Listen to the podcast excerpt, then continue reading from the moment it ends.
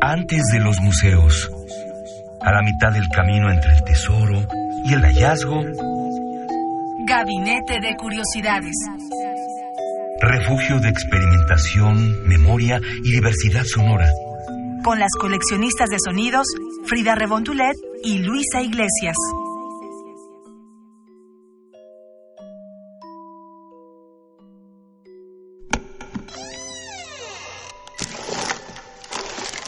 De archivo. Bienvenidos a Gabinete de Curiosidades, yo soy Frida Rebontulet y tenemos un especial de Descarga Cultura. Hoy vamos a escuchar unos cuentos que son de Ángel de Campo con el cuento El Pinto. El Pinto. Notas biográficas de un perro. Ángel de Campo.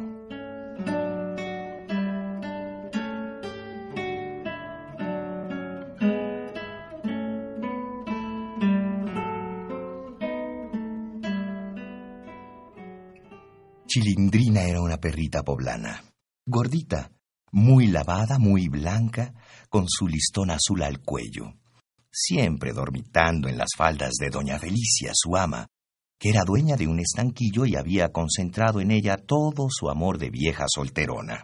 Cuidaba del buen nombre del animal como las madres cuidan de la inocencia de sus hijos. Y casi murió de dolor cuando supo la terrible noticia. Chilindrina, la doncella sin mancha, había tenido amores con el capitán, escuintle horroroso de un zapatero vecino. Frutos de estos amores fueron la Diana, el turco y el pinto, de quien voy a ocuparme. Era un perro de pueblo enteramente flaco, de orejas derechas y agudas, ojo vivaz, hocico puntiagudo, grandes pelos lacios y cerdosos, patas delgadas y cola pendiente. Era de esa clase de perros de raza indígena que tienen una semejanza con los lobos, de un color amarillo sucio manchado de negro, lo que le valía su nombre de Pinto. Su historia puede encerrarse en estos capítulos. El hogar, el cuartel, la calle, la vagancia. Muy pocos días duró bajo el brasero en el cajón de vino lleno de trapos manchados de petróleo que le sirvió de cuna. Aún no abría bien los ojos que tenían esa opacidad azulosa de los recién nacidos. Aún su paso era débil cuando lo regalaron a la primera que lo pidió, y fue doña Petra, portera del seis de mesones, señora fea que no teniendo quien la amara, amaba a los animales. Un gato se le había desertado, y para mitigar la ausencia iba a sustituirlo con un consentido más fiel, el pinto. Con calma maternal, daba las migas de pan en leche al tierno niño. Lo acostaba en un rincón envuelto en trozos de alfombra, lo arrullaba en el regazo y en horas de que hacerlo exponía al sol tibio de la mañana. Ahí reposaba el pinto cazando moscas al vuelo, dando paseos cortos, oliendo las juntas del embaldosado y acostándose de nuevo, previas las vueltas de ordenanza. Creció y comía entonces las obras que daba a su ama una familia de la vivienda principal. Su vida era sedentaria. Se reducía a vegetar y no salía del zaguán de la casa, porque sentía un temor invencible por los transeúntes, los coches y los perros más grandes que él. Cuando el ama salía, lo dejaba encerrado, y más de una vez se oyeron tras la puerta aullidos lastimeros a los que respondían frases coléricas de los vecinos nerviosos. Vivían arriba dos niños que al irse al colegio le arrojaban un pedazo de pan y al volver le hacían un cariño, diciéndole con voz muy dulce Pintito, toma, y tronándole los dedos lo llamaban en dirección a la escalera. Él los hubiera seguido, pero le inspiraba serios temores aquella ascensión peligrosa y sobre todo la opinión de su ama. Un día se decidió a subir. Los ángulos lo colmaron de cariños, lo hicieron corretear por el corredor, enseñándole y escondiéndole un pañuelo que desgarraba mordiscos, y los hacía exclamar con infinito placer ¡Sabe jugar al toro! Ya eran amigos. Ya el pobre Pinto seguía la criada hasta el colegio y con disimulo señalaba su huella en todas las esquinas para reconocer el camino.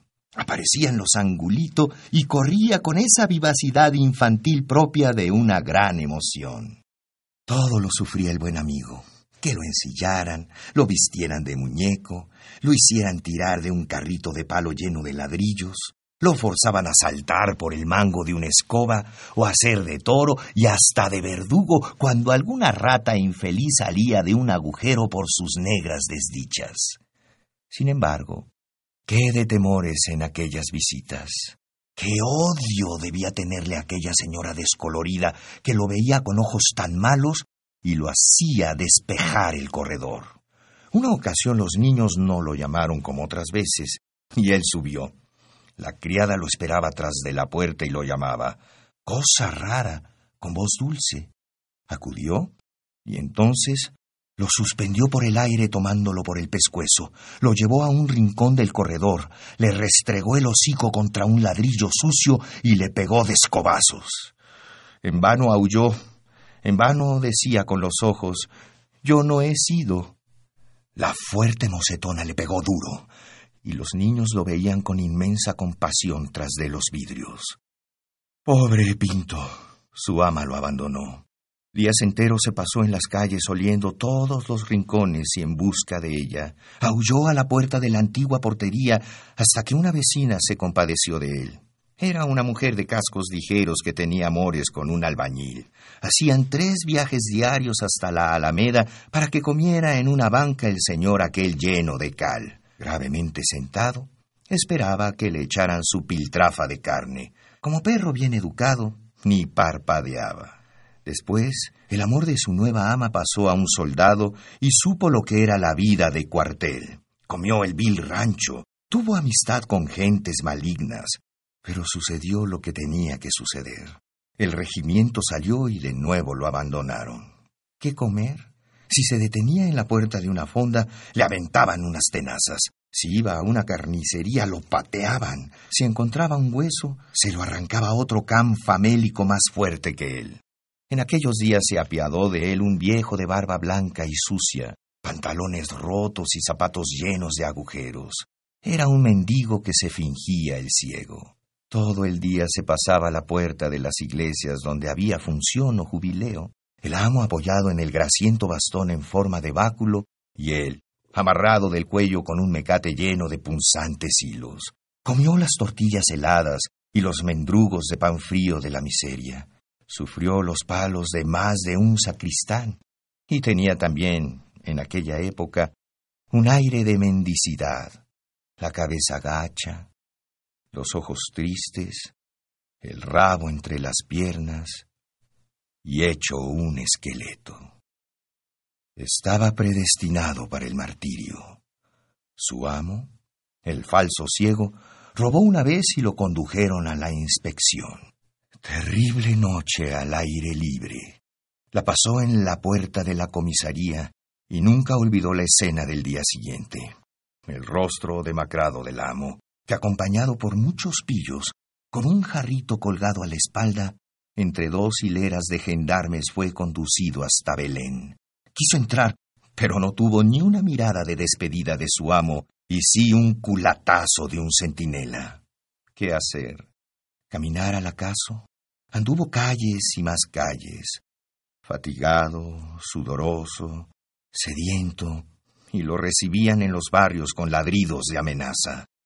El hambre lo postraba, ni una fonda, ni una carnicería, Nada. El aislamiento, el verano de calores quemantes, la repulsión en todas partes. Buscaba la sombra en el hueco de un zaguán y crueles porteros lo espantaban. Seguía a alguien y aquel alguien, al entrar a su casa, dando una patada en el suelo, le cerraba las puertas en los hocicos. Pobre Pinto.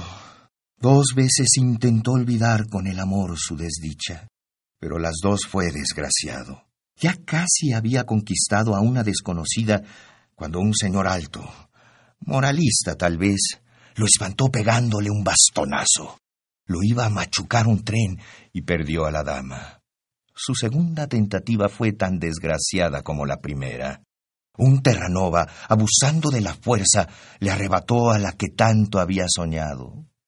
Pobre Pinto.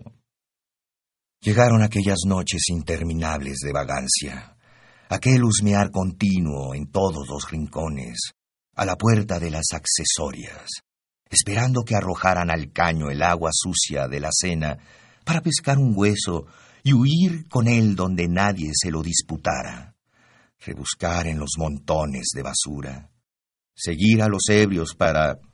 ¿Qué fúnebres rondas hacía con otros compañeros de desgracia? Se olfateaban los unos a los otros para saludarse, se mordían, ladraban, y un vecino les arrojaba agua desde un balcón. Dormían hechos rosca en el umbral de una puerta. Eran noches de pesadillas terribles. Pinto soñaba estar en una azotea con la cazuela de sobras repleta. Subía la diana, le hablaba de amores, junto al tinaco le decía, Eres mi vida. Y ¡paf! Un señor que entraba a deshoras a su casa lo despertaba con un puntapié. Aquello no era vida. Los carretones de basura no traían ni un solo hueso que roer, y cuando lo había, la fuerza bruta se lo arrancaba de los dientes. Evocaba aquel pasado siempre adverso. ¿Para qué había nacido?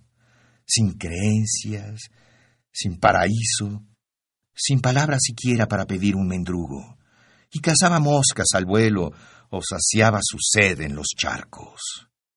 Una mañana lo llamó un señor y le arrojó un pedazo de carne. ¡Al fin! ¡Sí! ¡Sí! Había indudablemente un espíritu protector de los hambrientos. Sintió una embriaguez de placer al aspirar el aroma tibio de aquella pulpa. Y era fresca, y la comió con glotonería. Un fuego devorador circulaba por sus venas. Parecía que desgarraba sus entrañas. Sus miembros se estremecían en dolorosas convulsiones. Tambaleaba como un ebrio. Y por fin se desplomó. Lo habían envenenado. ¡Qué cuadro! Y así en el lodazal. Todo fue crueldad en aquellos momentos. Un carro al pasar le trituró una pata. Había un círculo de curiosas, criadas que volvían de la compra, mandaderos con la canasta en la mano, y que se entretenían en picarlo para provocarle largos estremecimientos convulsivos. La cabeza caída, los ojos inyectados fuera de las órbitas, los blancos colmillos descubiertos, la lengua de fuera, el hocico abierto y babeante, la respiración de un sofocado y las patas agitándose en nervioso desorden. Y aún en su agonía lo asusaban y se reían de sus contracciones de epiléptico. Ni una queja, ni un ladrido. Los niños angulo pasaron y se detuvieron. Sus ojos infantiles lo vieron con gran tristeza y los oyó murmurar. Pobrecito, y se parece al pinto. Era el pinto. Qué flaco estaría para ser inconocible. Después de un último sacudimiento, quedó inmóvil. El carro de la limpia fue su ataúd y el muladar su cementerio. Ahí, sobre montones de ceniza, cascarones de huevos, zapatos rotos, harapos y momias de gato, fue arrojado junto a un casco de botella. Quizá lo hubieran devorado los mismos que lo acompañaron hasta su última morada, si no hubiera habido otro entierro, el de un caballo que llegó en un carretón con una bandera blanca y escoltado por canes hambrientos que hicieron de sus despojos una atroz carnicería. Lamiéndose los bigotes, dijo uno de los comensales, He aquí al pinto, ciudadano honrado, de origen noble, fiel, trabajador, digno de un cojín de viuda o de una azotea de ranchería, convertido en cadáver y envenenado. Pero esta es la vida. Y se alejó al trote por el potrero, donde ya las sombras se extendían. El crepúsculo daba un fulgor sangriento a aquel cuadro y perfilaba en el horizonte las siluetas macabras de esas limosneras que remueven las basuras para encontrar hilachas. La sombra tendió sus alas de búho en aquel cementerio de cosas viejas y animales muertos. Cementerio sin epitafios.